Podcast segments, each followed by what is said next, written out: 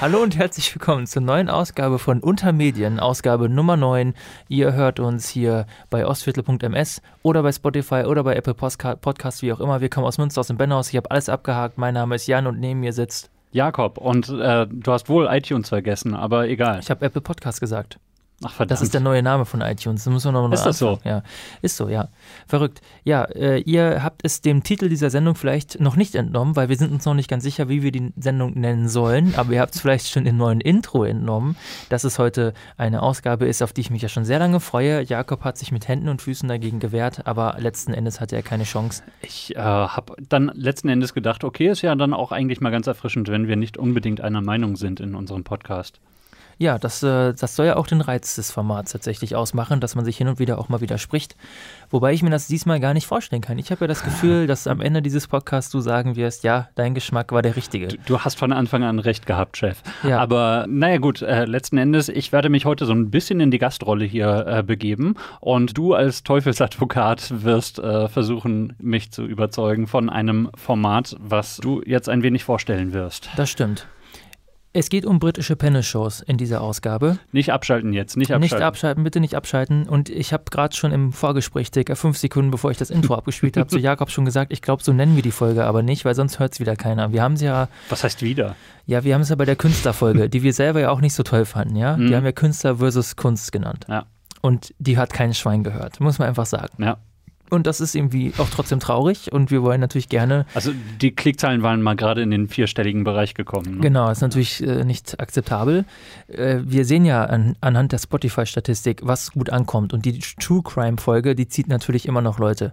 Eigentlich müssten wir hier True Crime dran schreiben. Ja, wollen wir nicht einfach dieselbe Ausgabe nochmal machen? Ja, wieso nicht? ja, ich weiß es auch nicht. Also wir werden vielleicht einen anderen Titel wählen, aber es geht, egal was wir jetzt am Ende in den Titel geschrieben haben, um britische Panel-Shows. Und vielleicht wissen einige von euch ja nicht, was das ist, deswegen... Oh, was ja, sind denn britische Panel-Shows, Jan? Danke, Jakob, danke für diese Frage, äh, die ich gerne beantworte.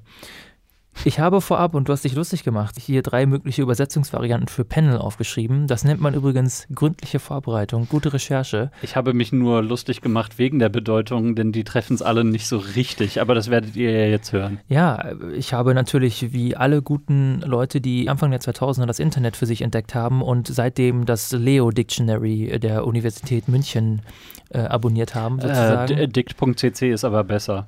Nein, Leo ist einfach, Leo hat wegen der Diskussion hat das einen großen Vorteil meiner Meinung nach. Na, wie dem auch immer sei, das ist nicht Thema unserer Sendung. Leo übersetzt Panel, den Ausdruck Panel, mit oder gibt natürlich verschiedene äh, Möglichkeiten zur Auswahl. Und ich habe die drei rausgesucht, die in meinen Augen dem Prinzip ja am nächsten kommen, wobei mhm. das Wort Panel ja auch im Deutschen funktioniert, muss ja. man sagen. Also es ist ja quasi eingedeutscht. Inzwischen. Ausschuss, Gremium oder Kommission. Genau. Also keine Holzpaneele. Das stimmt. Und ich finde gerade so der Ausdruck, äh, oder ich finde gerade der Ausdruck Ausschuss passt ganz gut zu dem, was, was eine Panel-Show so leistet. Und ich habe mir auch mal, ich habe mir mal die Mühe gemacht, was man natürlich so tut, wenn man versucht, etwas zu analysieren, die entscheidenden oder definierenden Merkmale einer Panel-Show, einer üblichen Panel-Show mal aufzuschreiben. Also wann kann man sagen, eine Show, eine Online, äh, eine Fernsehshow kann man als Panel-Show bezeichnen? Mhm. Wichtig ist, es muss irgendeine Form von Studio geben. Ist schon mal von Vorteil, damit man nicht draußen rumstehen muss. Es braucht Publikum, Live-Publikum im Studio. Ja. Warum? Äh, das wird, wird sich sicherlich noch ergeben, aber ohne diese Interaktion, ohne den, das direkte akustische Feedback über Lachen und Applaus funktioniert das alles nicht. Mhm. Ich möchte an der Stelle noch mal kurz was nachtragen ähm, zu Late-Night-Shows. Late oh ja, verzetteln wir uns, bevor wir zum Thema kommen. Es tut mir leid, wir sind ja schon jetzt voll drin im Thema. Ja, ja. Äh, ich, wird, wird übrigens heute eine kurze Folge, ne? Ja, ja, wird die kürzeste Folge, die wir je gemacht haben, denke ich. Natürlich. Ich habe das, äh, ich habe nochmal den Eindruck gewonnen, ähm, ich glaube, ein riesiges Problem auch ein bisschen in der Wahrnehmung von Gags. Mhm. Es geht zumindest mir so, ist das Geräusch, das das Publikum macht. Und what's up, what's up? Ich glaube, ich bin da etwas auf der Spur. Aha. Wenn, wenn in amerikanischen ähm, Late-Night-Shows, da sind ja in der Regel auch einfach, das sind ja viel größere Studios in der Regel, muss man ja. sagen. Das ist mehr Publikum. Ja. Je mehr Publikum da ist, es gibt irgendwann diesen Schwellenwert, da ist der Applaus dann so eine einheitliche Masse und auch das Lachen. Das klingt dann fast kon konservenartig und es gibt ja böse Geister, die unterstellen einigen Sendungen, sie würden noch Lachen aus der Konserve drüber spielen oder unterstützend einspielen. Glaube ich alles nicht. Ja, das ist nichts gefaked. Aber äh, ich glaube grundsätzlich, dass so eine Show wie Neo Magazin Royal oder Late Night Berlin, wie auch immer, jetzt unabhängig davon, wie gut oder schlecht der Gag ist, selbst wenn es richtig lustig ist, dass das Lachen immer so ein bisschen verhallt. Da sind, man, man kann quasi einzelne Leute im Publikum identifizieren. Ja, bei äh, TV Total waren es dann immer die drei, die es kapiert haben. Ne? Genau. Ja. Und das ist. Äh, Und Stefan Raab. Das trägt, also das trägt zu diesem Gefühl bei, oh, irgendwie war es jetzt ein Rohrkrepierer. Also ich kann das gar nicht genau beschreiben, aber ich, ich habe ja großes, ich amüsiere mich ja auch allein schon dadurch, wenn ich jemanden sehe auf der Bühne und der bringt das Publikum richtig zum Lachen. Ich mhm. muss es nicht mal selber so lustig finden, das freut mich schon. Und ich habe diesen, dieses Gefühl habe ich null bei diesen Shows mit kleinem Publikum. Ich glaube, mhm. ich glaube, die brauchen mehr Publikum und müssen eine viel krassere, voluminösere ähm, Feedback-Akustik haben, weißt du? Ja, das äh, denke ich wohl unter Umständen hat es auch ein bisschen was mit der Mikrofonierung des Publikums zu tun, jetzt mal als Medienschaffender äh, gesprochen gesprochen. Denn ähm, dann nützt mir das beste äh, Publikum nichts, wenn ich das nicht ordentlich aufnehme, wenn es denn reagieren soll. Aber ähm, vielleicht können wir diesen Punkt nochmal leicht zurückstellen, auch ja. wenn du jetzt diesen Punkt äh, gerade machen wolltest. Aber das ist eine der Sachen, äh, die ich gerne nochmal ansprechen wollte nachher. Vielleicht machst du erstmal mit der Definition weiter. Ja, neben Studio und Publikum, ganz wichtiger Punkt. Es gibt immer irgendeine Form von Moderator oder eine Moderation, kann natürlich auch eine Frau sein. Mhm. Es gibt in der Regel auch Teams. Das, äh, da unterscheiden sich die, die Definitionen. Ich habe natürlich auch geguckt, es ist ja, das ist immer das Blöde, dass äh, das Medium Fernsehen ja auch schon älter ist, aber äh, im Gegensatz zu anderen äh, Bereichen, sagen wir mal, wissenschaftlichen Bereichen, gibt es selten überhaupt Definitionen und wenn, wenn es welche gibt, sind die stark unterschiedlich. Mhm. Deswegen ist das jetzt hier meine äh, eigene Definition. Also ich denke schon, dass eine klassische Panel-Show schon auf dem Teamkonzept beruht, um eine Konkurrenzsituation zu schaffen Na. oder aber ein Team, das zusammen an einem gemeinsamen Ziel arbeiten muss. Aber es muss immer irgendeine Form von, von Zielsetzung geben. Mhm. Thematisch äh, kann eine Panel-Show äh, sehr breit aufgestellt sein. Es gibt verschiedene äh, Themenschwerpunkte. Es gibt äh, Shows, die sich mit Musik vielleicht äh, maßgeblich beschäftigen, mit Sport, Berufe. Mhm. Ne, und das allseits bekannte Was bin ich? Da werden wir auch noch zu kommen. Ja. Klassische Panel-Show im deutschen Sprachraum, übrigens auch äh, ein Format, das eingekauft wurde. Das ist nicht erfunden worden von Robert Lemke. Wusste ich auch vorher nicht, bevor ich mir das angeguckt habe. Und äh, natürlich ist ganz häufig, das ist jetzt kein thematischer Unterschied, aber ganz häufig hängt da ein Quiz mit dran. Also irgendeine Form von Quiz. Show-Element ist den meisten Panel-Shows zu eigen. Deswegen ist es manchmal auch gar nicht so leicht zu sagen, ist das jetzt eine Quiz-Show, eine Panel-Show, ist das beides? Mhm. Muss man ja auch gar nicht unbedingt immer genau festlegen, aber die meisten Panel-Shows haben eben Quiz-Elemente mit drin. Dann gibt es immer auch damit verbunden ein Regelwerk. Ja. Das wird, glaube ich, ganz stark unterschätzt. Ein Regelwerk muss auf jeden Fall vorhanden sein, in welcher Form auch immer. Es kann auch ganz simpel sein. Und was mir noch ganz wichtig ist zu sagen, dass wir äh, eine Panel-Show muss sich auch immer lustig sein. Mhm. Also Unterhaltung muss ja nicht immer auch mit Spaß und Freude im, Sinn, im klassischen Sinne, im, ähm, im Entertainment-Sinne zu tun haben. Heute werden wir aber uns im Prinzip ausschließlich mit ja, ist natürlich auch subjektiv, mit, mit lustig, lustig gemeint. Ja, wollte ich gerade vorschlagen, genau. Zumindest gemeint. Die Intention ist Spaß und Fun, ja. ja. Ist der, heute ist der Fun-Freitag, ich weiß nicht, wann die Sendung rauskommt.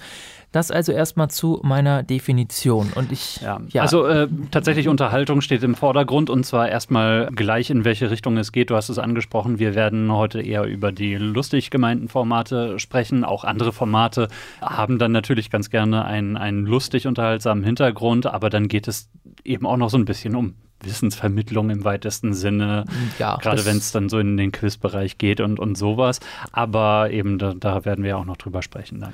Genau. Äh, vielleicht äh, noch mal kurz erstmal zur, zur Einordnung. Warum ist das Thema britische Panel Show? Weil und das hat ja immer verschiedene Aspekte. Also so wie Deutschland äh, das Krimiland ist, weil die Leute das lieben, so lieben die Briten eben offensichtlich Panel-Shows. Das ist ja ein Genre, das sich nicht nur äh, in Großbritannien ereignet. Es gibt auch äh, US-amerikanische mhm. Panel-Shows, da kommt das sogar eigentlich auch eher her, aber mhm. hat da eben an Bedeutung verloren, während in Großbritannien da. Sowas wie uh, Whose Line Is It Anyway und sowas. Genau, äh, ganz genau. genau. Mhm. Während in Großbritannien da eben viel mehr, also das Ganze eher aufgegangen ist. Und in Deutschland, da werden wir dann noch zu kommen, fristet es dann eher so ein Schattendasein. Es gibt so Dauerbrenner, es gibt aber auch keine so klar definierte Penne-Shows, wie ich es jetzt am Anfang definiert habe. Da ist immer irgendwas, wo man sagen muss, aber. Äh, und wenn es dann eben sowas äh, ist, dass es komplett gescriptet ist, zum Beispiel. Ja, so meinetwegen. Aber äh, eben das Britische ist eine relativ spezielle Form. Und zwar so speziell, dass du und ich eigentlich, ich weiß nicht, wann das aufgekommen ist, vor zwei, drei Jahren oder sowas, haben wir erstmals darüber gesprochen, dass ich gesagt habe, weißt du, was ich total merkwürdig finde? Britische Panel-Shows. Und da hast du gesagt, wieso, die sind doch super. Und seitdem diskutieren wir darüber und jetzt machen wir es endlich mal in medial wirksamer Form hier. Ja, vielleicht fange ich mal so an, welche Panel-Shows waren waren die denn unabhängig von denen, die ich dir zur Hausaufgabe zum Angucken bereitgestellt habe, schon vorab bekannt? Oder was sind deine negativen Erfahrungen, die du denn gemacht hast mit Tennis-Shows? Gleich schon äh, so tendenziös gefragt. Nee, also die Formate, ich wüsste sie nicht mit Namen zu benennen. Es sind, wie, wie YouTube so zu sein pflegt, sind es dann halt immer gerne Clips und so weiter, die mir dann in den Empfehlungen aufgetaucht sind. Und dann, mein Gott, wie heißt der äh, Darsteller aus IT Crowd? Richard Ayodane oder irgendwie sowas ähnliches, ne? Der mit den Haaren und den Augen mit, und der Brille. Ganz genau und dem kurzärmeligen Hemd. Und ich habe mir einfach diverse Clips gerne von IT Crowd angeguckt. Super Serie. Zu den Konsumempfehlungen kommen wir nachher, aber die, äh, äh da werde ich das nicht nochmal vorstellen. Jedenfalls dieser Mensch, dieser Richard äh, ist eben auch äh, sehr gern gesehener Gast offenbar im, im britischen Fernsehen bei solchen Panel-Shows und deswegen ja. sind mir solche Clips dann eben auch vorgeschlagen worden. Und dann gucke ich mir so das ein oder andere an und werde aus diesen Formaten so einigermaßen äh, schlau, beziehungsweise denke mir, ne, ich habe es gerade angesprochen, hä, was, was soll der Kram denn eigentlich? Warum sitzen da einfach so halbprominente Leute im britischen Fernsehen herum und machen irgendwelche kurzen Gags und einen nach dem anderen. Und ja, die Struktur, und du hast es gesagt, es gibt immer Regeln und ein, ein Regelwerk dann für jedes Format und sowas. Die Strukturen erschließen sich bei solchen kurzen Clips dann natürlich nicht. Mhm. Aber äh, es hat dann in jedem Fall gereicht, um dann eben ähm, schon zu sehen, okay, das ist ein doch relativ spezielles Format, was zwar auch in anderen Ländern so oder so ähnlich gemacht wird, aber es hat eben schon was äh, Besonderes und einen besonderen Touch, wenn es eben diese britischen Shows sind.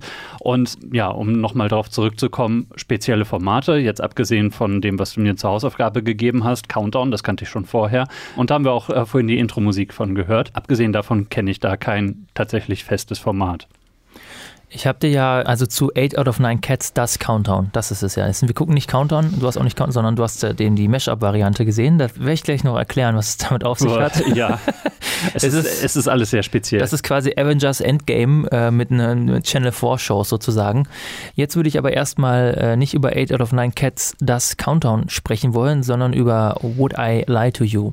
Das ist nämlich, glaube ich, ein bisschen einfacher zu erklären. Da habe ich da ja auch einen Clip geschickt. Ich weiß nicht, ob du, ob du ihn dir angeguckt hast mit Bob Klar. Mortimer. Ja, Bob Mortimer äh, behauptet, er würde einfachere Zahnoperationen an sich selbst vornehmen. Ja. Äh, steife Behauptung und am Ende stellt sich raus, Stimmt auch nicht. Ja, stimmt. also, äh, was hat es damit auf sich mit Would I Lie to You? Der Name impliziert das ja schon. Also, würde ich dich anlügen oder würde ich sie anlügen? Ja. Steckt im Namen. Die Show selber läuft äh, auf der BBC also im öffentlich-rechtlichen Fernsehen in Großbritannien seit Sommer 2007 bereits. Also mhm. hat große Tradition mittlerweile. Das, äh, das haben aber viele der aktuellen Formate gemein, dass die alle eben wirklich so in den letzten fünf bis 15 Jahren, sage ich mal, entstanden sind und seitdem eben auch Dauerbrenner sind. Mhm. Aktuell ist der Moderator oder Host Rob Brydon, den kennt man eigentlich, also so vom Sehen her zumindest. Da, da geht es aber auch schon los. Also die meisten Leute oder die meisten Stammteilnehmer, die werden, verteilen sich eigentlich so. Also es gibt da so, ich sag mal so einen Pool aus vielleicht ja, wollte 15, 20 Komikern, mhm. also das sind in der Regel eben Stand-up-Comedians, ja. die dann da aber so eine Art Festanstellung, würde ich fast sagen, dann haben. Die sind dann dauerhaft da oder werden eben eingeladen und aus dem ganzen Raum. Es gibt eben auch immer wieder Gäste, die reinkommen. Zum Beispiel, das ist äh, ein bisschen Lokalbezug, Henning Wehn. Mhm. Das ist ein deutscher Stand-up-Comedian der aus, der bei Antenne Münster früher eine Show hatte. Ist das so? Habe ich nachgelesen. Und der ist aber in Großbritannien jetzt keine Übernummer, aber man kennt den tatsächlich. Der macht nämlich so, der hat da so dieses, diese Persona als, als der typische Deutsche angenommen. We are not funny, haha, so nach dem Motto. Äh, macht das aber ganz, der hat halt sich so den Londoner äh, Dialekt antrainiert. Also der macht das wirklich ganz sympathisch und der tritt also eben auch in so Pennis-Shows auf, ja. Kein Cringe.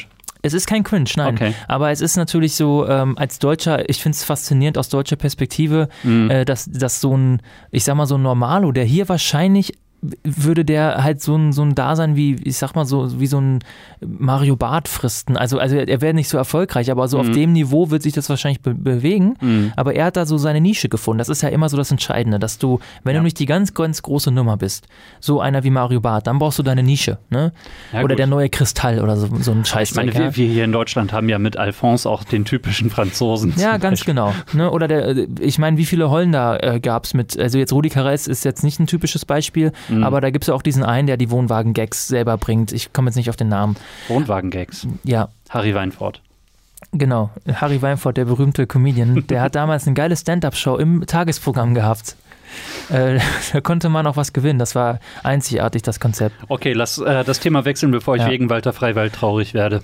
Team-Captains David Mitchell und Lee Mack. Das heißt also, das ist ein Format, wo der Leiter You, du hast den Moderator mhm. und du hast zwei Teams ja. und die, da sind eben feste Team-Captains und David Mitchell, äh, den könnte man wirklich kennen, weil der auch Comedy-Serien äh, gemacht hat. Ich glaube, die sind sogar auch manchmal in Deutsch, also einige von Deutschland und so viele GIFs, die ihr so kennt wahrscheinlich, die sind meistens auch mit David Mitchell. Wenn ihr den seht, werdet ihr ihn wiedererkennen. Eine Meme-Machine. Ja, und Lee Mack ist, äh, ist eben der andere Team-Captain.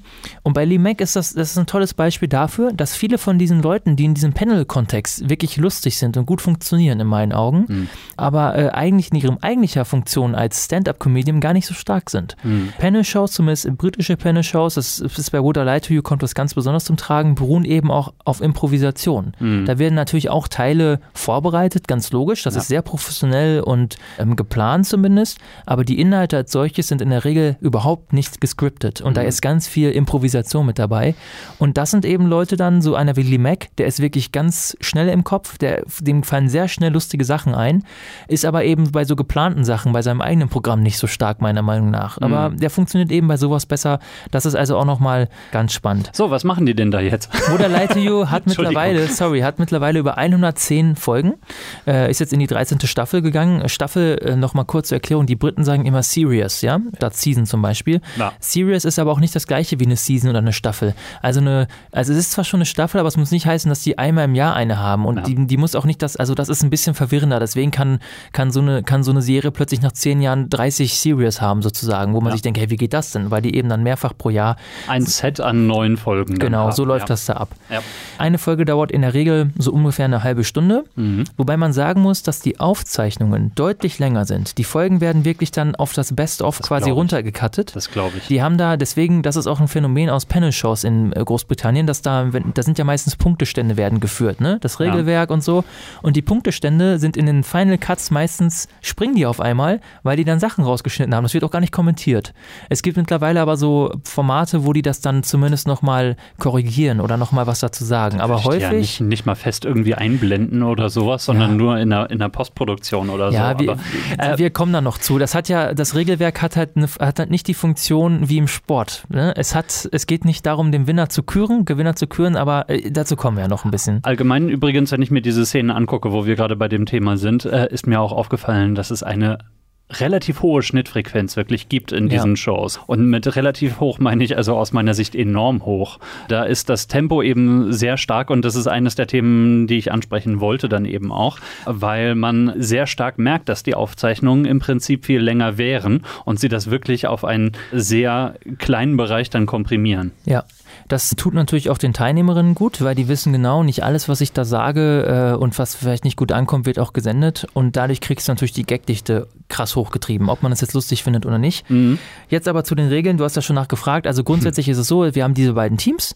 und beide Teams ähm, spielen gegeneinander und ein Teammitglied trägt in den Standardrunden eine Aussage vor äh, zum Beispiel eben Bob Mortimer in diesem Beispiel, was ich dir geschickt habe, äh, da sagt er am Anfang, ähm, ich führe einfache Zahnoperationen bei mir zu Hause aus. So. Und das andere Team hat dann eben, und das ist vollkommen willkürlich gewählt, wie lang, und da wird eben auch immer massiv geschnitten, hat mhm. aber eben Zeit, dem Bob Mortimer auszufragen. Wie sieht's aus? Äh, wie, wie, kann das sein? Wie hast du das gelernt? Das ist auch immer abstruser geworden, je mehr da gefragt und beantwortet wurde ja. dann in diesem Fall. Die anderen Teammitglieder, also die, also es sind immer Dreierteams bei der Show und die anderen beiden Mitglieder von aus Bob Mortimers Team, die können natürlich auch sich mal einmischen. Gerade so Lee Mack als Team-Captain hat immer seine Standard-Gags so, ähm, tut dann so, ja, mein, mein Klient möchte nichts mehr sagen oder sowas. Also es sind so diese Standarddinger. Ja. Und gerade bei diesem Ausschnitt, deswegen habe ich den auch geschickt, der kommt auch so ein bisschen zu tragen. Die anderen kannten Bob Mortimer ja schon. Also der war schon ein paar Mal da mhm. und erzählt halt immer so komische Geschichten ja. und meistens sind sie eben auch wahr. Mhm. Und das, das ist eben auch dieses Angelernte, das Ritualisierte als Zuschauer. Mhm. Man sieht sich das an, man lernt die Leute auch kennen, diese Comedians. Dadurch haben die dann auch ihre feste Rolle schon so ein bisschen. Genau, da das, ist, ne? das ja. ist ganz wichtig. Ich nenne das immer so diesen Sitcom-Effekt. Das, das muss ich immer so ein bisschen einspielen am Anfang und man guckt das dann, weil man weiß, was man hat. Mhm. Das ist so ein ganz entscheidender Faktor bei so Panel-Shows. Ja. Die bekannten Charaktere in anderen Situationen. Und, und äh, es sind ja. eben auch die, die Teilnehmer selber, sprich die Komiker selber, die dann ihre eigenen Geschichten vortragen, ob es jetzt dann die Wahrheit ist oder Lügen. Und das ist eben zum Beispiel der Unterschied. Ich habe gerade so ein bisschen, bin ich eingestiegen äh, da drin von wegen, ja, gibt es das zum Beispiel in Deutschland nicht. Da gibt es auf dem SWR, meine ich, äh, moderiert von dem, ah. äh, wie heißt der, Michael in Antwerpes, äh, mhm. gibt es eine Show namens Sagt die Wahrheit, wo dann eben äh, auswärtige Gäste kommen, äh, drei Leute mhm. erzählen dieselbe Geschichte ja. und nur eine von denen oder einer hat dann wirklich tatsächlich die Wahrheit gesagt und dann ist eben das Panel, da war zuletzt Smudo da, als ich das mit meinen Eltern gesehen habe, herrlich und, und die fragen dann eben die Leute aus und je nachdem, wie gut die dann antworten, können sie sich dann dafür ja. entscheiden, wer wahrscheinlich recht hat.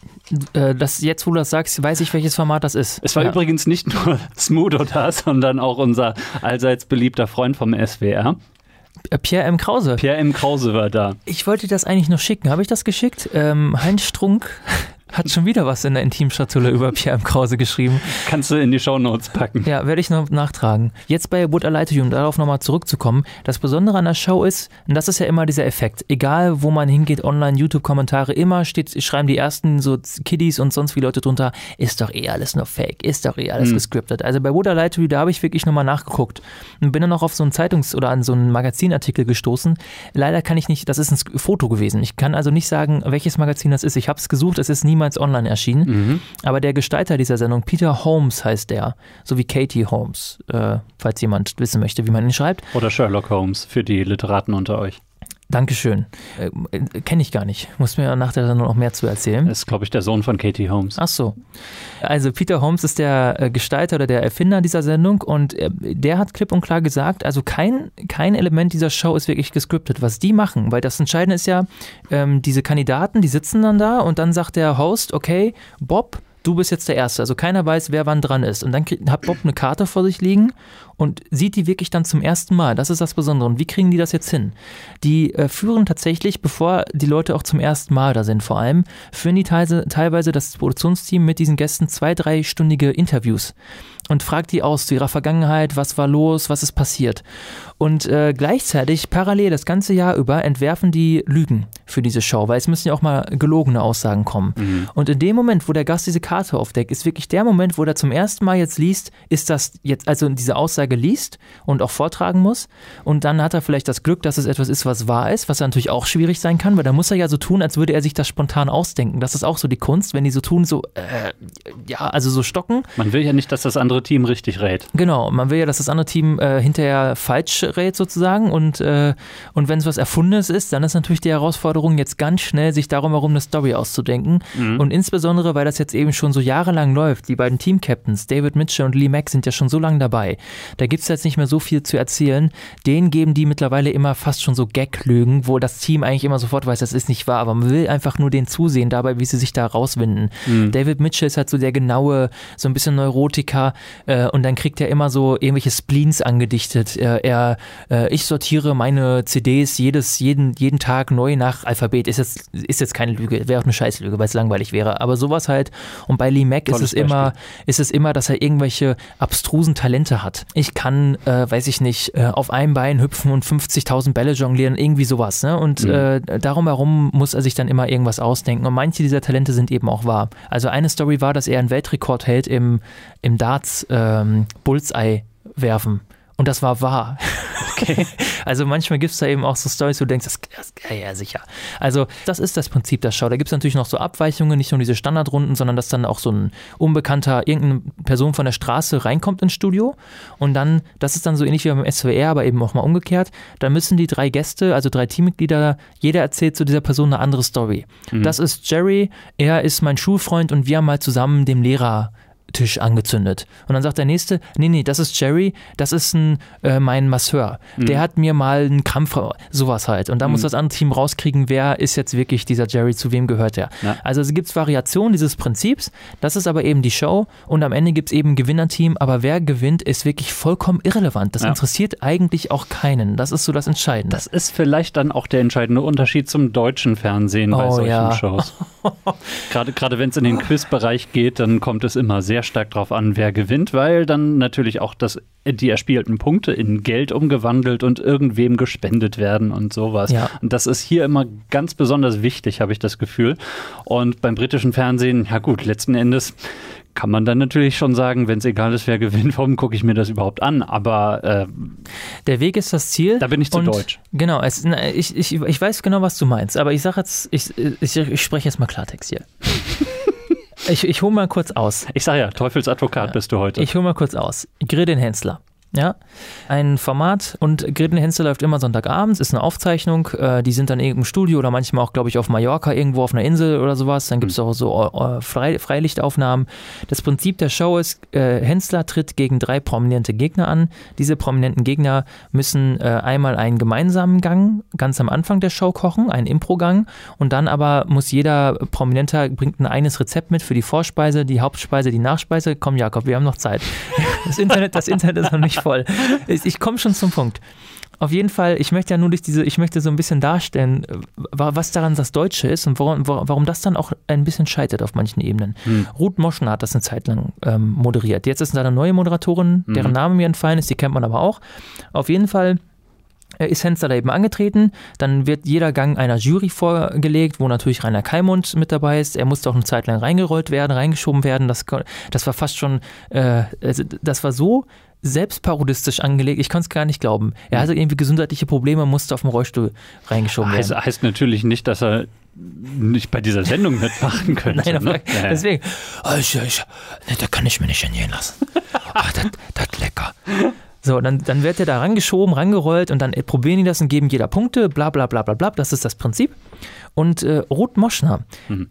Und ich saß da immer und habe mich geärgert. Aus Freitagnacht habe mich immer geärgert, weil die, äh, ich habe nichts gegen sie als Moderatorin, da kann man auch sehr drüber streiten, weil die tatsächlich sehr ähm, sehr sexistisch veranlagte Moderationen mm. schreibt oder auch äh, improvisiert, mm. wo man teilweise wirklich denkt, alter Schwede, das kann doch nicht wahr sein, musst du alles immer so äh, doppeldeutig und also Das bei, hat sie bei Freitagnacht News gelernt. Ja, das hat sie da, da, da hat das auch gut funktioniert. Ich fand mm. das als gut, da war ich auch noch ein Kind, wie alt war ich da? 12, 13, 14, da kam das alles so raus, Freitagnacht News, ja? Würde, glaube ich, heute nicht mehr so funktionieren wird es auch auf, auf gar, gar, keinen Fall mehr. Aber es war damals dafür was gut. Aber in dieser Moderationsrolle im, irgendwie immer ein bisschen unpassend. Mhm. Aber die hat immer auf den Regeln so gepocht. Mhm. Da war es wirklich so, da hat der Prominente quasi 0,3 Sekunden zu spät den Teller hingestellt. Und dann so, nee, Regeln.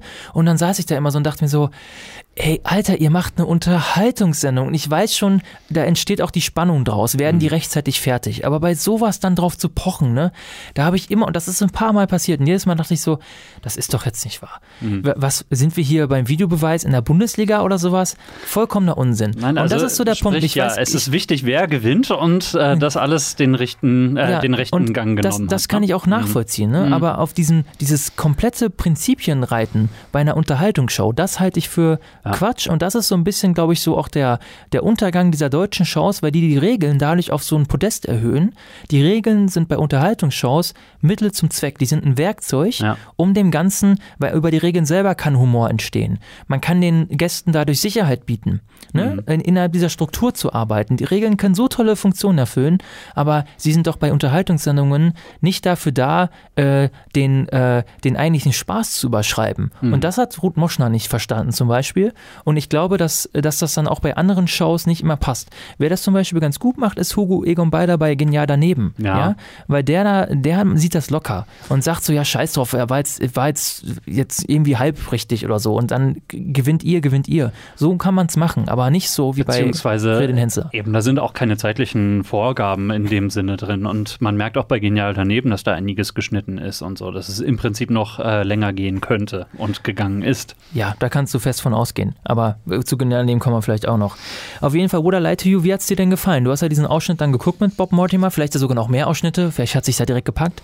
Aber äh, war das jetzt was, wo du sagst, also hat es dir wirklich wehgetan, dir das anzugucken? War es cringy oder was sagst du dazu?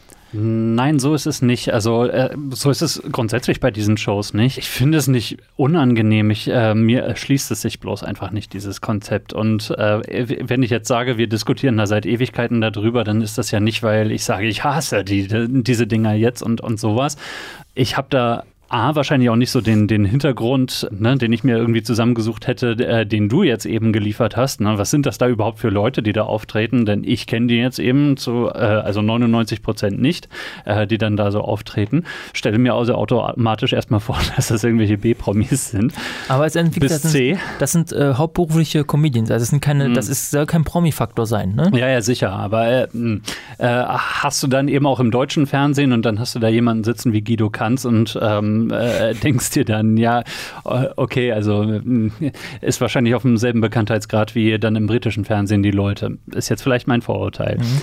Also äh, A, erstmal das mit äh, den, den Gästen und äh, B, geht mir das, also die, die Art und Weise, wie, äh, wie da so ein bisschen von Gag zu Gag gehastet wird, mhm. geht mir ein bisschen auf den Geist. Weil da wird ähm, sehr viel einfach ohne Setup eines Gags äh, einfach direkt rausgehauen. Äh, eben auch gerne auf diese, diese typisch britische Art mit äh, ne, so, so ein bisschen äh, sich selbst erniedrigen durch seinen Witz und so weiter. Das ist ja im Prinzip eine Sache, äh, die ich auch gut finde. Ähm, aber es ist äh, wirklich wie auf einer Perlenkette aufgezogen, kommt da eben ein Gag nach dem anderen rausgeschossen und das Publikum reagiert immer gleich. Ich würde dich äh, bitten, einmal äh, das äh, abzuspielen, was ich äh, hier mitgebracht habe. Ich will jetzt nicht vor, äh, vorweggreifen, das ist diese Countdown, bla bla bla, Cats and Dogs Geschichte, die du mir dann eben auch gegeben hattest. Und ja, genau, spiel bitte einmal ab. Players. First up, it's John Richardson. John turned 30 last year. He celebrated the big day with all his friends alone in his kitchen. and on John's team this evening, it's Miles Jupp.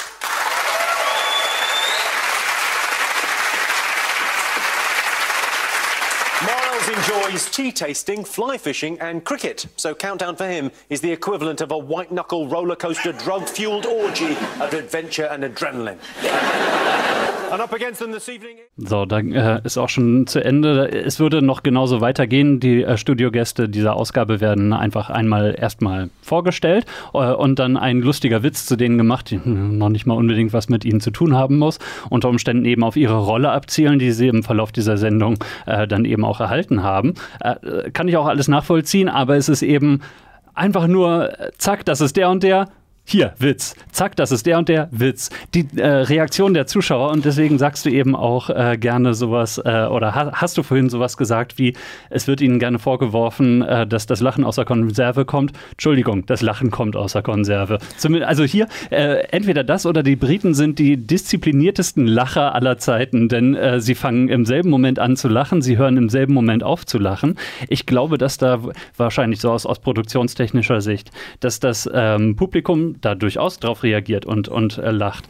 Ähm, aber dass die Schnittfolge da so hoch ist, dass sie äh, mit künstlichen Lachern das Ganze dann eben noch abfedern, sodass die Schnitte nicht ganz so hart wirken. Auf mich wirken sie trotzdem mega hart, weil äh, einfach wirklich mehr oder weniger im selben Moment angefangen und im selben Moment aufgehört wird. Und äh, ich das mega anstrengend finde. Äh, die, die Sache ist, die, das zieht sich durch die ganze Sendung. Das ist jetzt nicht nur hier bei der Vorstellung der, der heutigen Gäste und sowas, sondern bei jedem einzelnen Witz ist das Publikum, hahaha, hahaha, Entschuldigung, das, äh, ich mag jetzt gerade ein bisschen laut, aber äh, und es klingt immer gleich. Es ist äh, übrigens auch ähm, von technischer Sicht, es ist ein sehr komprimierter Sound, habe ich das Gefühl.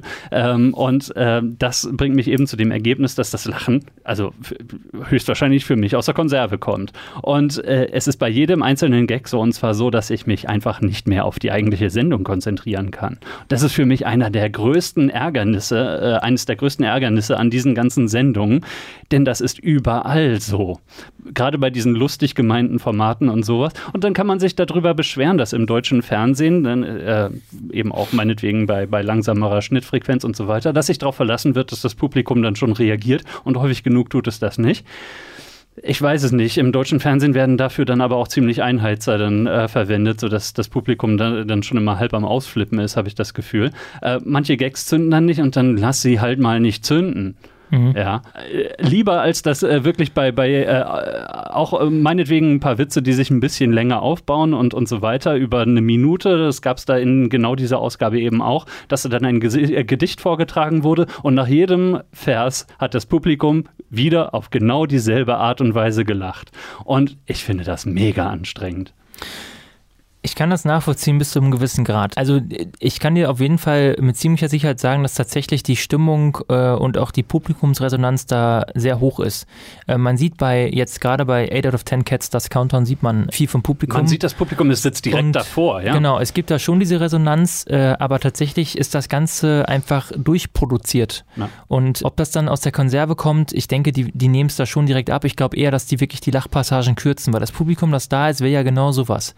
Äh, du kannst davon ausgehen, dass da wirklich, das ist aber auch angelernt, die mhm. dann da lachen. Und vielleicht ist da aber auch ein Anlacher. Oder das, das, das mag auch so sein. Auch das. Es gibt auch das, Phasen. Das hindert es ja aber nicht, dass ich das als Zuschauer nee, nee, genau, mega anstrengend genau. finde. Genau. Ich, äh, ich will damit nur sagen, ich glaube, dass es, dass es dann auch dahin gelernt wurde, äh, dahin produziert wird. Ja. Und ähm, da muss Publikum, man. Äh, das, das Fernsehpublikum zu Hause, dass, dass die auch entsprechend angelernt wurden, sich ja. daran nicht zu stören. Ganz genau. Also ich, ähm, ich sehe das wirklich gar nicht negativ. Ich, ich finde es eher gut, dass das in der Regel so schnell geht. Ich finde es sehr wichtig, dass man die, dass man die Resonanz oder die äh, Reaktion, die positive Reaktion des Publikums mitbekommt. Es gibt auch Gags, die nicht zünden und das wird dann auch meistens auf Metaebene kommentiert direkt. Mhm. Muss man auch dazu sagen, so einen Platz gibt es schon. Und finde es aber gut, dass die eben nicht stundenlang jetzt sich abgeiern und lachen. So TV Total, weißt du? Wir Trotzdem, haben doch keine Zeit. Ja, es, mag äh, eine, eine Frage des empfundenen Timings sein. Ich finde, sie könnten ein bisschen mehr Raum lassen, anstatt, äh, wie gesagt, reduziere ein bisschen an der Gag-Frequenz und, und äh, lass jeden Gag für sich ein kleines bisschen ja. mehr stehen. Aber es, also es ist wirklich die von mir angesprochene Perlenkette an, an Gags, einer nach dem anderen. Und das finde ich sehr anstrengend.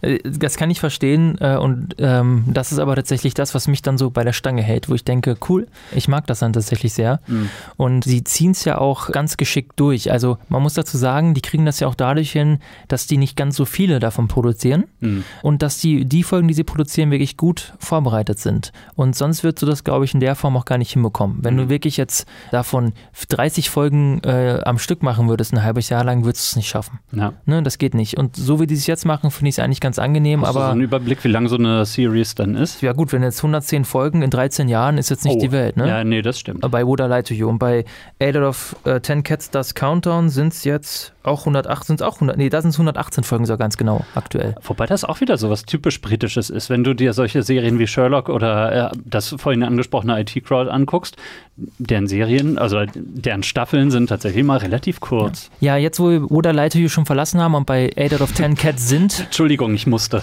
Nein, ist das okay. Ich habe da ja auch noch ein Beispiel mitgebracht. Ich würde jetzt aber erstmal kurz einfach nur als kleine, ein, äh, als kleine Einstimmung mhm. den Grund für den Namen 8 out of 10 Cats mitbringen. Und ich spiele da mal kurz einen klassischen Werbeclip ab. Whiskers Supermeat in tests, 8 out of 10 owners who expressed a preference said their cats preferred it. Ja? Oh, das ging schnell. Ich habe leider keinen Werbespot mehr gefunden, wo nur gesagt wurde, 8 out of 10 owners that their cats preferred it. Also das ist quasi so eine Verballhornung, weil man damals in Großbritannien, so wie in Deutschland ja auch, äh, Katzen würden Whiskers kaufen. Wir mhm. kennen das noch. Vielleicht die jüngeren Hörerinnen und Hörer jetzt nicht mehr. Unser eins hat daraus dann immer gemacht, Katzen würden Whisky saufen. Ja, genau. Und äh, in Großbritannien hieß es eben immer, acht von zehn äh, Katzenbesitzern äh, bevorzugen Whiskers. Und da wurde dann eben immer so im Sprachgebrauch draus, acht von zehn Katzen würden Whiskers kaufen. Mhm. Und daher dieser Name 8 out of 10 Cats.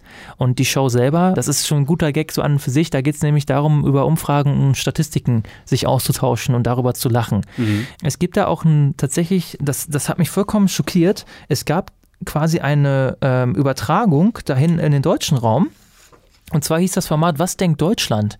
Ah, ich glaube, ich erinnere mich dunkel. Und das lief von 2006 bis 2007 auf Sat 1 oder in Sat 1, Entschuldigung, mit Bernhard Hoeker als Moderator. Und dann gab es zwei Dreierteams. Äh, mit jeweils festen Teilnehmern und zwar Olli Briesch und Michael Imhoff, diese beiden 1 Live, das Duo. Nee, ich glaube, ich erinnere mich nicht. Ich wüsste nicht, dass ich Bernhard Hohecker mal wirklich als Moderator irgendwo gesehen hätte. Ja. Und wenn man sich das anguckt, weil das ist jetzt ganz gut daran auch zu erklären, worum geht es in der Show. Also beide Teams sitzen sich, sitzen so nebeneinander mhm. und der Moderator in der Mitte und dann müssen die eben Fragen zu Statistiken beantworten. Also in dem deutschen Format gab es dann immer so drei Runden pro Show und da war dann immer mit dabei Thema der Woche. Also was hat die Deutschen in der vergangenen Woche am meisten bewegt? Dazu wurde dann eine oh, Umfrage dann, dann durchgeführt. Wurde das aber auch relativ zeitnah produziert. Genau, äh, ganz genau. Und dann wurde eben, ähm, dann musste eben die Teams raten, was waren jetzt die Top 3 Themen der Deutschen sozusagen. Mhm. Und eins zu eins, das ist eben auch bei 8 out of 10 Cats ähm, der Fall. Das heißt, da gibt es dann eben auch What are you talking about? Also so eine Art, die Top 3 Themen der britischen Insel sozusagen erraten. Mhm. Und im Moment, Rahmen, lass mich raten, Brexit. Ganz, das könnte sein, dass es akut ist. Also das ist so das Prinzip, aber auch da merkt man wieder, diese ganzen Regeln und dieses Grundprinzip der Show ist natürlich nur wieder Mittel zum Zweck, mhm. um lustige Leute ähm, dazu zu bringen, improvisiert und teilweise auch vorbereitet und gescriptet, gute Dialoge zustande zu bringen. Ja. Und ich finde, gerade dabei merkt man wieder, was, warum Regelwerk so wichtig ist und wie, wie es auch helfen kann, schwächeren Leuten zu helfen. Das ist eigentlich das Entscheidende. Gute Leute, die kriegen immer eine Show hin, die absoluten Profis, und die können improvisieren, die kriegen es hin. Mhm. Aber gerade gerade, weil da haben die auch viel häufiger noch Promis dabei. Für die kann sich jeder vorstellen, so eine Situation, in der du da sitzt und jetzt auf Knopfdruck lustig sein musst. So Oder wie wir hier monatlich. So wie wir. Wir liefern hier immer ab und das ist eine harte Arbeit, ja. das ist auch nicht leicht. Also heute Abend werde ich auch wieder in der Dusche sitzen, ein Glas Rotwein dabei und dann mischen sich Tränen und Weinen und meine Agony wird in, wird in den Abfluss hinuntergespült, weil ich mir wieder denke, was hast du da wieder erzählt? Und so ungefähr geht es denen auch immer. Und dann sind da also Promis, die sind vielleicht unlustig, ist vielleicht ein Schauspieler oder sowas und plötzlich müssen die eben spontan was hinkriegen. Und natürlich kann sowas dann helfen. Wenn du dann ein starres, also ein Regelwerk hast und ja. es dann zeitweise dann doch wieder ganz streng anlegen kannst, um darüber eben Leuten über schwache Perioden hinwegzuhelfen. Das ist so die große Kunst auch des Moderators, das richtig anzuwenden. Wo du den Moderator gerade ansprichst oder die Moderatorin. Ich habe das Gefühl, bei dem, was man im deutschen Fernsehen unter Panel-Shows verstehen könnte, was dann eben sehr häufig gerade diesen Quiz-Charakter hat und so weiter, habe ich das Gefühl, dass äh, die Moderatoren immer eine ziemlich herausragende Rolle spielen und wirklich sehr stark durchführen. Mhm. Ähm, das Gefühl habe ich bei diesen Panel-Shows nicht ganz so sehr, weil da dann der Fokus wirklich mehr auf den äh, Gästen liegt ja. und auf dem eigentlichen Panel liegt. Das ist dann wiederum unter Umständen ein Vorzug, den ich dem äh, Ganzen einräumen würde, äh, das äh, dann ja letzten Endes auch dazu beitragen kann, dass das Regelwerk ein bisschen aufgeweicht wird. Ne? Also klar, es ist immer da und man kann sich immer dran festhalten, aber äh, eben letzten letzten Endes wir schmeißen jetzt mal dieses und das Thema rein, gucken, was damit passiert, mit unseren Gästen dann eben und dann äh, läuft das schon in eine bestimmte Richtung. Und äh, da habe ich eben wirklich das Gefühl, bei ähm, doch so eben einigen äh, Formaten, die im deutschen Fer Fernsehen schon gelaufen sind und laufen, dass da die Moderation immer noch eine etwas herausragendere Rolle spielt. Ja, ich würde behaupten, dass die auch in den, äh, in dem englischen Format eine große Rolle spielt. Jimmy Carr ist ja der Moderator von 8 out of 10 Cats und auch von 8 out of 10 Cats Das Countdown. Und Jimmy Carr ist, ist ein besonderer Typ, äh, ich weiß nicht, ob du schon mal ein Stand-up von dem gesehen hast. Du würdest es verabscheuen. Absolut sicher. Und äh, das ist, ich, ich liebe ja, ich liebe ja jede Form von Stand-up, fast jede. Ich liebe mhm. auch, ich gucke mir fast alle Specials an, ähm, weil man da auch immer so einen schönen Einblick meiner Meinung nach in oder in die Kulturen anderer Länder bekommt. Auf eine Art und Weise, die teilweise auch echt, äh, weil ja stand up häufig so gute Beobachter sind. Und Jimmy Carr hat aber einen, äh, hat einen Stil, also der steht auf der Bühne, mhm. es ist kein Witz, und der macht wirklich eine Stunde lang nichts anderes, außer so wie du es gesagt hast, an der Perlenkette aufgezogene Wortspielgags zu machen. Deswegen denkst du, dass ich es hasse. Ja, du wirst es, er, er, macht, das ist, er macht nichts anderes. Mhm. Es kommt wirklich ungefähr alle zwei, drei Sekunden kommt ein Gag und es ist meistens ein Wortspiel. Mhm. Das ist so Erstmal, krass. Ich, ich, habe nichts gegen Wortspiele. Du weißt, Na, dass ich, ich selber weiß, ein großer Meister aber bin, aber. Das ist so, ich kann, ich kann auch gar nicht erklären. Ich glaube, ich würde mir das auch nicht, ich glaube, ich würde kein Geld dafür bezahlen einem, und mich da hinsetzen. Das hat aber so, ich habe mir die trotzdem ganz angeguckt, so die beiden letzten. Mhm.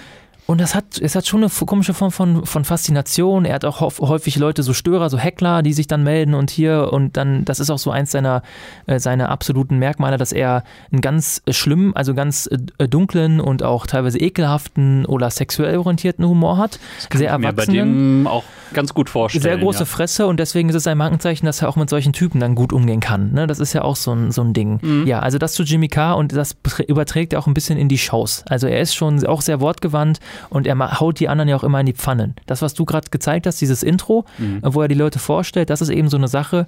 8 out of 10 Cats, das Counter, und da komme ich gleich nochmal zu, ist extrem durchformatiert, dass fast jede Folge so ein Timing hat, was so wahrscheinlich im Rahmen von so vielleicht 5% Abweichung liegt. Mhm. Also es ist genau geplant, 10 Minuten das, 5 Minuten das und dann kommen wir am Ende immer ungefähr bei 45 Minuten raus, so ungefähr. Ja. Das ist krass und äh, das kriegst du nur hin, wenn du auch einen guten Moderator hast und das gut gescriptet ist. Und der hat halt seine Gags am Anfang und da kann man jetzt drüber lachen oder nicht, aber er hat das schon, der ist schon sehr kreativ, was, was das Fertigmachen angeht, auf eine Art und Weise, die man jetzt aber nicht als unfair empfinden würde, sondern es sind ja auch diese Rollen, die du ja auch schon angesprochen hast. Die sitzen ja zwar als Person, aber alle sind natürlich im Laufe der Zeit in ihre Rollen geschlüpft. Zumal nicht nur er da sitzt, also abgesehen von dem Panel, sondern ist, dann ist da auch noch die reizende Assistentin und äh, dann ist da dann noch. Da kommen wir gleich zu. Da kommen ja, wir gleich ja, okay, zu Rachel gut. und so, ja. Ja, ja weil. Ähm, ich, ich würde jetzt wir, aber. Wir, wir, haben ja der weltkürzeste Ausgabe, die wir hier produzieren. Ich würde deswegen, damit wir jetzt ein bisschen vorankommen, würde ich jetzt aber trotzdem nochmal, damit die Leute jetzt auch wissen, wovon ich spreche, ich habe einen Ausschnitt mitgemacht aus dem klassischen 8 out of 10 Cats, also aus der ja. Statistikshow, äh, damit ihr einmal so hört, ähm, wie geht diese Show so los und was sind so die ersten Gags. What are you talking about? That's the name of our first round. It's our panelists' job to guess the British public's top five most popular talking points. Sean. Sean, Sarah, Georgie, uh, anything you've been chatting, anything caught your eye uh, in the papers? Well, Jimmy. This week. We all we all like to put a bit of money away for a rainy day. But uh, I think you're more prepared than Noah. Also, was war jetzt so lustig? Ich muss es kurz erklären, aber um auch ja, zu zeigen. Das musst du, glaube ich. Äh, Jimmy Carr hatte vor einigen Jahren so einen blöden Fall von, äh, er wurde dabei ertappt, wie er Steuer, Steuern vermieden hat.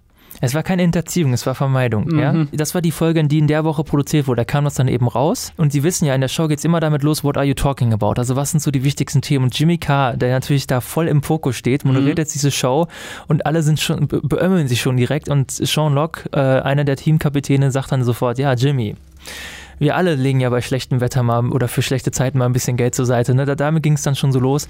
Und da ging es mir nur, nur mal so zu zeigen, dass die ja schon ähm, auf im Prinzip alles eingehen, auch keine Grenzen kennen. Auch Jimmy Carr natürlich da dazu, dazu in der Lage ist, über sich selbst dazu lachen oder sich auch über, über sich über sich lustig äh, zu machen. Mhm. Äh, und das machen natürlich auch viele andere. Also gerade so dieses Steuerhinterziehungs- oder Vermeidungsding, das wird immer mal wieder vorgeholt, äh, wenn er mal wieder eine zu, zu große Klappe hatte und dann ist er auch ganz schnell ruhig. Eins sage ich dir, der Mann wird nicht mehr Bayern-Präsident.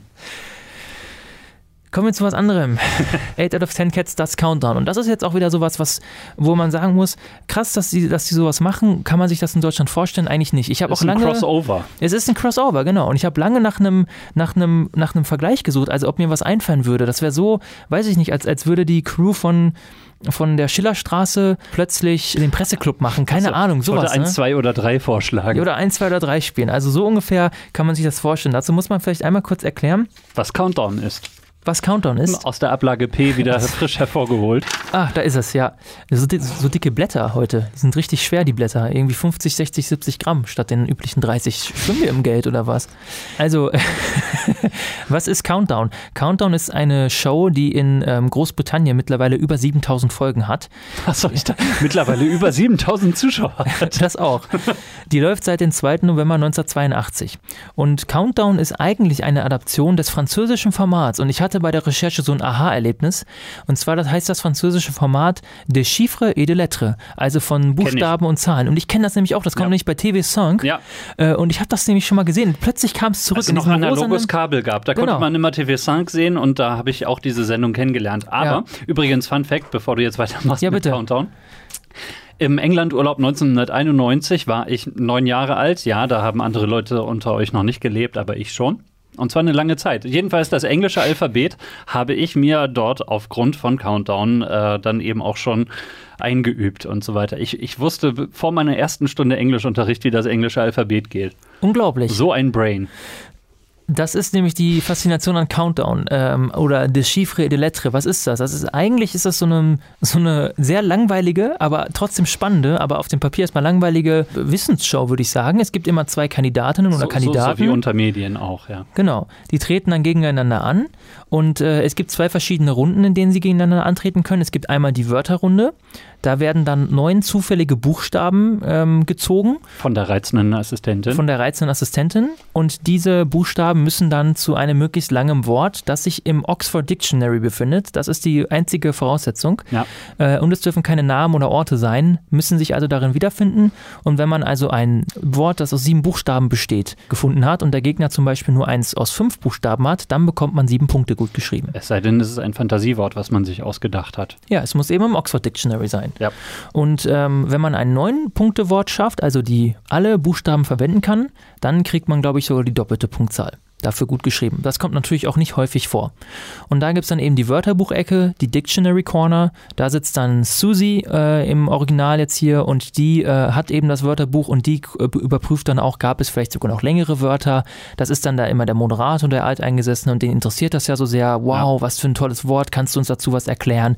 Da geht es also auch so ein bisschen um etymologische äh, Herkünfte. Also ähm, das ist also für Leute, von, die sich für Sprache interessieren, immer ganz interessant. Was kannst du uns zu dem Wort the sagen. Und dann haben wir die Zahlenrunde.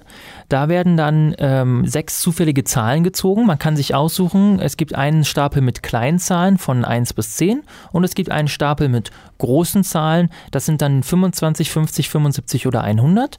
Und dann kann man sagen, ich hätte gerne zwei große und vier kleine und dann werden eben vier kleine, vier gro äh, zwei große Zahlen an die Wand geworfen und da hingehängt. Und dann müssen die äh, Kandidaten haben dann 30 Sekunden Zeit, eine zufällige Zahl, die dann vorher noch äh, angezeigt wird, zum die im dreistelligen Bereich ist, zum Beispiel 237. Und da müssen die versuchen, mit Hilfe dieser sechs Zahlen unter Anwendung von den Grundrechenarten, also plus, minus, mal und geteilt, auf diesen Wert zu kommen. Man muss nicht alle sechs Zahlen verwenden, man kann auch nur mit zwei oder drei Zahlen arbeiten. Und wer das schafft, kriegt zehn Punkte.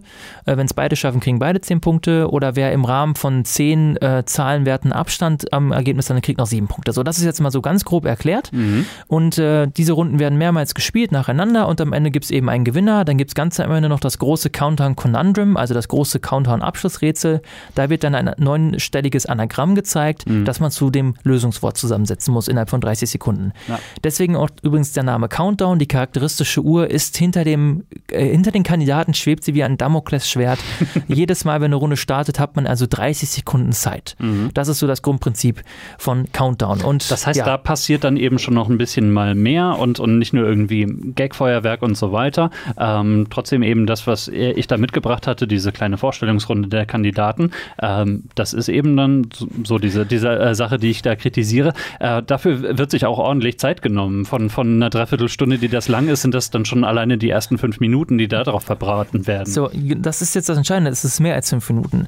Also bei, ja, bei dem bei 8 out of 10 Cats Does Countdown, also das ganze Prinzip ist übrigens entstanden aus so einem Mashup-Abend, äh, die Channel 4 Mashup Night äh, 2012. Da haben die dann eben gesagt, wir führen mal verschiedene Formate zusammen. Und dann kamen eben die beiden Redaktionen zusammen. Und jetzt muss man sich vorstellen, diese wirklich Badmouthed, also diese, diese Comedians, die in 8 out of 10 Cats da teilweise den absolut ähm, abgefucktesten Humor auch bringen, muss man einfach so sagen. Mhm. Also jetzt nicht absolut abgedreht, aber schon teilweise Sean Locke gerade so wirklich komische Sachen und auch weird, einfach lustig. Mhm. Die sind, sitzen jetzt in diesem verstaubten, ja, Presseclub-artigen Ambiente in diesem Studio und spielen jetzt dieses, als würden die Romme spielen, ja, also so ein, so ein Operspiel sozusagen. Mhm. Das ist erstmal so, das war so die Grundidee, diese, diesen Kontrast dazu erzeugen und die sitzen jetzt da, müssen dieses Spiel spielen. Zwischenfrage, gibt es das ursprüngliche Countdown noch. Ja, das läuft immer noch. Okay, gut. Ja, ja das läuft noch weiter. Ja. Das heißt also auch die Besetzung, also die Dictionary Corner, die Susie mhm. und Rachel Riley, die die Zahlenecke macht, die sind das auch im regulären Countdown. Ist das dieselbe Susie, die damals im Herzblatt immer die äh, Kandidaten vorgestellt ich hat? Ich glaube schon, ich glaube schon.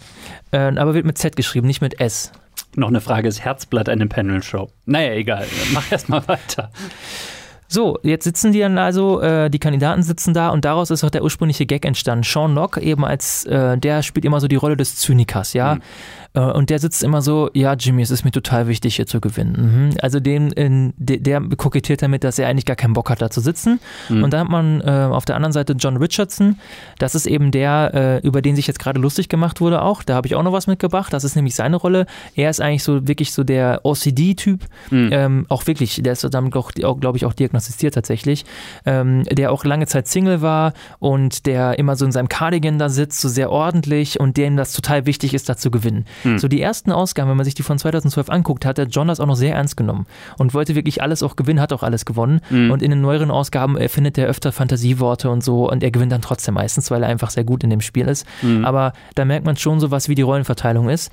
Und Moment, also die machen das seit 2012 in dieser Runde und vielleicht dann ein paar, 118 paar Folgen, genau, in sieben Jahren 118 Folgen, ja. Ja, ja. Also ich, ich finde es klar, man kann dann mal so ein Gag machen, eben so, so ein Mash-up, wie du gesagt hast. Ähm ja, achso, nicht, dass wir uns falsch. Also am Anfang saßen nur die beiden da und dann sind sie nach drei, vier Folgen auf den Gedanken kommen, ist viel lustiger, wenn wir da Zweierteams haben. Deswegen mhm. sitzen da immer zwei Leute und äh, Sean und äh, John sind auch hin und wieder mal ersetzt worden durch andere Leute, aber nur temporär, wenn sie mal nicht konnten. Gut, meinetwegen. Aber ja. letzten Endes, sie ziehen das so seit sieben Jahren durch. Ähm, ja. so, sozusagen derselbe Gag. Diese, die, diese Leute, die man aus anderem Kontext kennt, machen jetzt das. Ja. Letzten Endes kennt man sie dann ja jetzt eigentlich eigentlich dann ja, und das wahrscheinlich daraus, eher nur noch aus diesem Kontext. Das ist es. Das ist natürlich gerade im Ausland viel beliebter geworden mhm. als das originale 8 out of 10 Cats, weil es ja. natürlich bei 8 out of 10 Cats das Counter nicht diesen krassen Großbritannien-Bezug hat. Mhm. Ne, da sind die ein bisschen allgemeiner unterwegs und da ja, geht es eher um die Rollenverteilung. Wörter und Zahlen kennt man auch in anderen Sprachen. Ja. Macht auch, das ist jetzt noch so ein Faktor, es macht mega Bock damit zu machen. Countdown ist einfach ein geiles Format. Mir macht das voll Freude, da zu sitzen und die Zahlen, also das rauszurechnen, es macht auch irgendwie Spaß. Ich habe jetzt was mitgebracht und zwar ähm, gerade diese Anfangsgags und diese Runde, was du gerade gesagt hast, das dauert teilweise 20 Minuten, mhm. bis die fertig sind. 15 ja, bis, 20 bis sie richtig Minuten. ausgesprochen ja, haben, ja. Bis ja. die anfangen, mhm. ist quasi die Hälfte der Show vorbei. Und das ist ja auch nochmal so ein Witz im Witz. Die sitzen ja immer da, ja, wir spielen jetzt hier und die haben ja auch dann immer absurdere Preise, die das Gewinnerteam bekommt, eine Rutsche, ein Dixie-Klone, Badewanne, wird ja immer reingerollt von Fabio, so einen halbnackten Typen, der das da reinbringt. Mhm. Also das ist einfach durchformatiert bis zum geht nicht mehr, aber die nehmen sich sehr viel Zeit für die Gag-Parade sozusagen, ja. ja. Äh, also ich habe jetzt was mitgebracht, äh, wir hören uns einfach mal den ersten Ausschnitt an. A poll recently voted Peter Serafinowicz Britain's funniest comedian, and that poll was his nan, Mrs. Serafinowicz. Peter, are you a fan of word games? Well, to be honest, Jimmy, I don't think that's any of your business.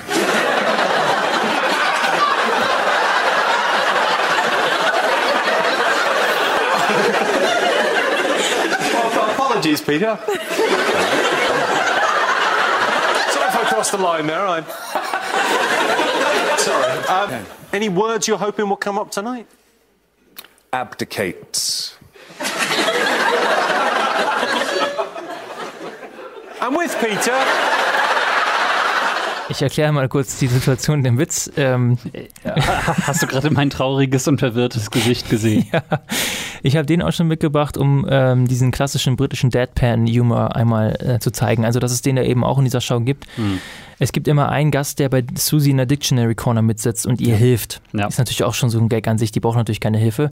Und da saß dann eben dieser Peter, dessen Nachname mir nicht bewusst ist. Ich kannte den auch vorher nicht. Ist ein britischer Comedian. Mhm. Und der wird eben von Jimmy auch anmoderiert, so wurde zum lustigsten Comedian gewählt. Dann gibt es noch so einen kleinen Gag und dann fragt er eben Jimmy, ähm, ja, was, äh, wie stehst du so zu Wortspielen, macht dir das Spaß und sowas, also zu Wörtern. Und dann sagt er darauf so ganz steif, mit so einem ganz ernsten Gesicht, mhm. also um ehrlich zu sein, Jimmy, das geht dich einen Scheißdreck an. Einfach diese, diese Antwort in diesem Kontext, und ich glaube, das war nicht gescriptet, mhm. weil Jimmy K. wirklich auch später, da sitzt er noch ein heult voller, weil der ihn das so aus der Bahn geworfen hat und dann entschuldigt er sich und dann fragt er ihn noch, gibt es irgendwelche Wörter, auf die du dich besonders freust? Das ist natürlich eine absurde Frage ja. und dann sagt abdicates. Und vollkommen Banane und er zieht auch den ganzen Abend dann durch, dass er immer sagt, ja, das welches Wort hätten wir noch finden können? Abdicates. Mhm. Also das ist so eine Stärke von dem Format. Je nachdem, welche Gäste da sind, hast du auch eine andere Humornote drin, die sich dann durch diese 30, 40 Minuten einfach komplett durchziehen. Mhm. Und dann habe ich jetzt auch noch ein anderes Hörbeispiel mit dabei. Das ist jetzt nochmal, äh, um zu zeigen, diese Rollenverteilung nochmal klar zu machen. In 2011, John released a book about his quest for love. Before it, he hadn't had a girlfriend in eight years. And after, he's not had a girlfriend for two years. so, some improvement there.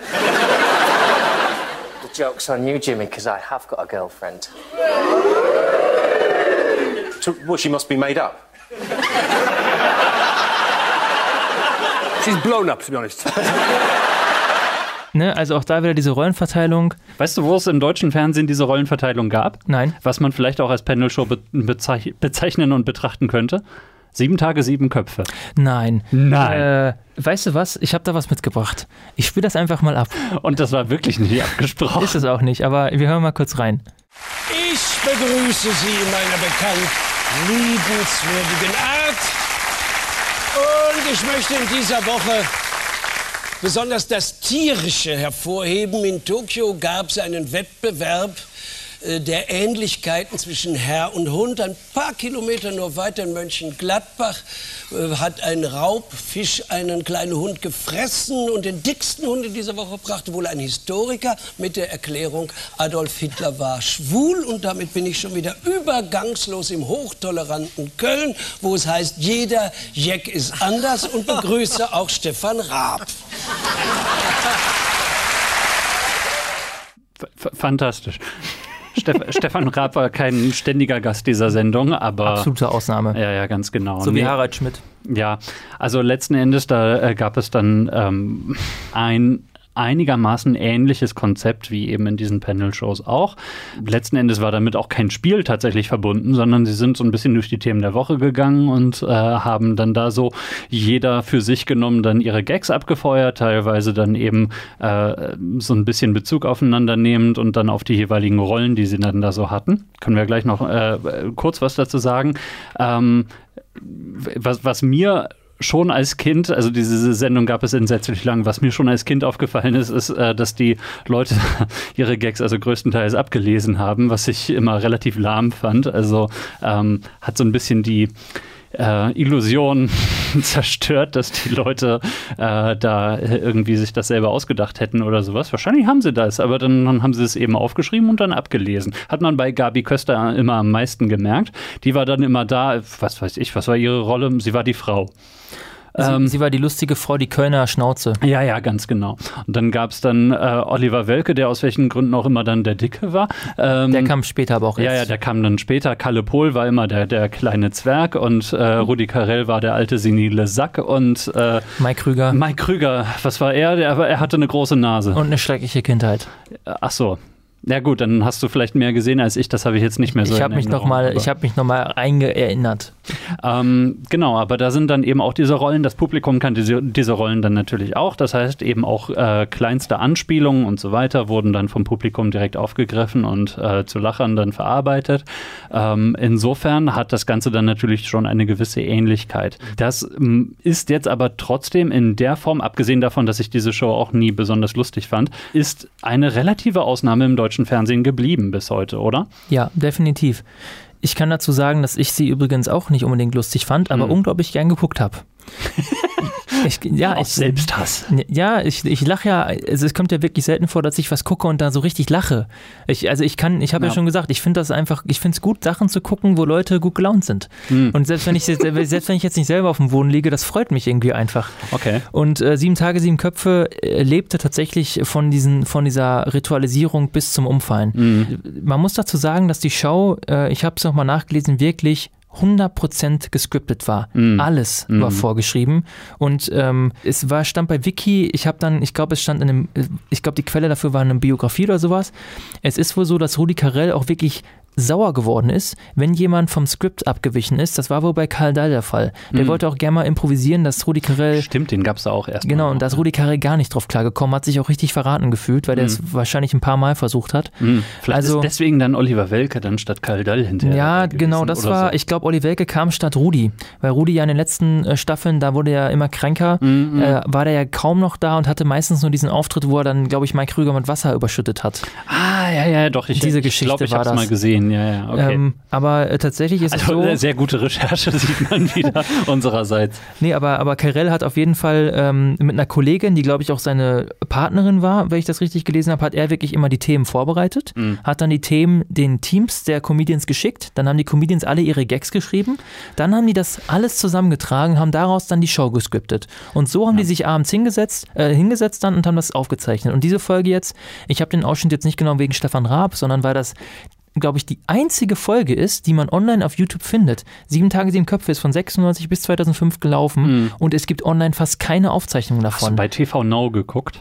Äh, nein, Entschuldigung. Vielleicht, das kann natürlich sein, dass sie es da nochmal reingepackt haben, Mhm. aber bei YouTube wirklich gerne eine Lehre und ich glaube, Stefan Raabs der Anfangsgag, der danach kam, ich habe das Gefühl, dass er dann vom Skript abgewichen ist. Weil ich meine, in Rudi Carells Augen gesehen zu haben, dass er nicht amused war mit dem, was Ste weil Stefan Raab hat sich, Funkeln. ich glaube, er hat sich nämlich dann direkt über Mike Krüger lustig, irgendwie sowas. Ich glaube, Mike Krüger ist natürlich, ein, man muss sagen, Mike Krüger ist übrigens ein genialer Komiker. Der ist wirklich, also das, das unterschätzt haben, also gerade auch ich, eigentlich habe ich ja seine Hochphase gar nicht miterlebt. Ich habe das halt nur im Nachhinein ähm, nochmal nachvollziehen können. Der war wirklich lustig, der Typ. Und der Mhm. ist auch immer noch lustig. Und er kann super improvisieren. Und eigentlich ist das absurd, wie viele gute Komiker da in dieser Sendung saßen und die alle an den Fesseln dieser, dieser, Gag geschri dieser geschriebenen Gags hingen. Ja. Ich wette, das Format wäre noch geiler gewesen, wenn sie Impro zwischendurch erlaubt hätten. Gut, durch diese Impro oder durch diese Skripte sind da eben auch diese Dinge entstanden. Also Heinz Spack, willst du vielleicht noch was sagen von Kalle Pohl? Nee, wo er keine nämlich, Ahnung. Heinz, Heinz Spack war der, war der böse äh, Vetter. Ewert Lust um Sau. Damit Ah. hat er immer seinen Rant angefangen, hat er so durchgerantet. Und Mike Krüger Ah, immer doch, das, ich erinnere mich dunkel. Sie wissen ja. es ja vielleicht, ich hatte eine Kunstpause, fürchterliche Kindheit und dann alle so, oh, Ah, ja, ja. Ne, das sind so diese Dinge. Okay, da, da, da läuten gerade gerade doch ein paar Glocken bei Und mir. auch Jochen ja. Busse, übrigens Iserlohner, ja, so wie ich. Äh, auch eins, so wie Tore, blablabla, der Moderator von The Voice, kommt auch aus Iserlohn. Mhm. Kein guter Typ, aber Jochen Busse, super Typ, ja. Und der auch immer mit diesem, ich begrüße Sie in meiner bekannt liebenswürdigen Acht. er, Ja, er, er hatte immer diese affektierte. ja. das war ein geiles Prinzip. Die Mhm. Leute waren auch gut ausgewählt.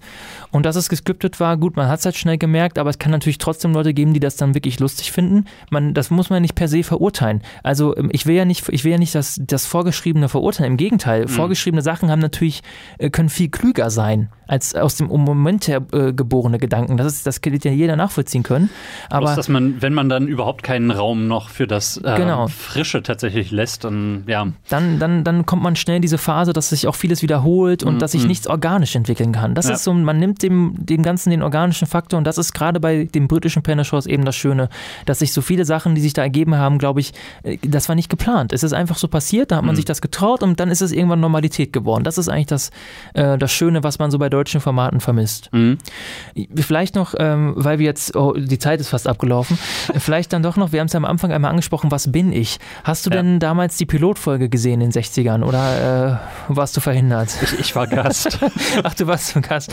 Äh, übrigens, Quatsch, in den 50ern hat das schon angefangen, 1955. Guck, guck mal, wie wir hier auch unsere festen Rollen schon zugeordnet bekommen haben. Ja. Also, Du bist der sehr alte, senile, Mhm. gebrechliche und ich bin der kluge Erfolgsmensch.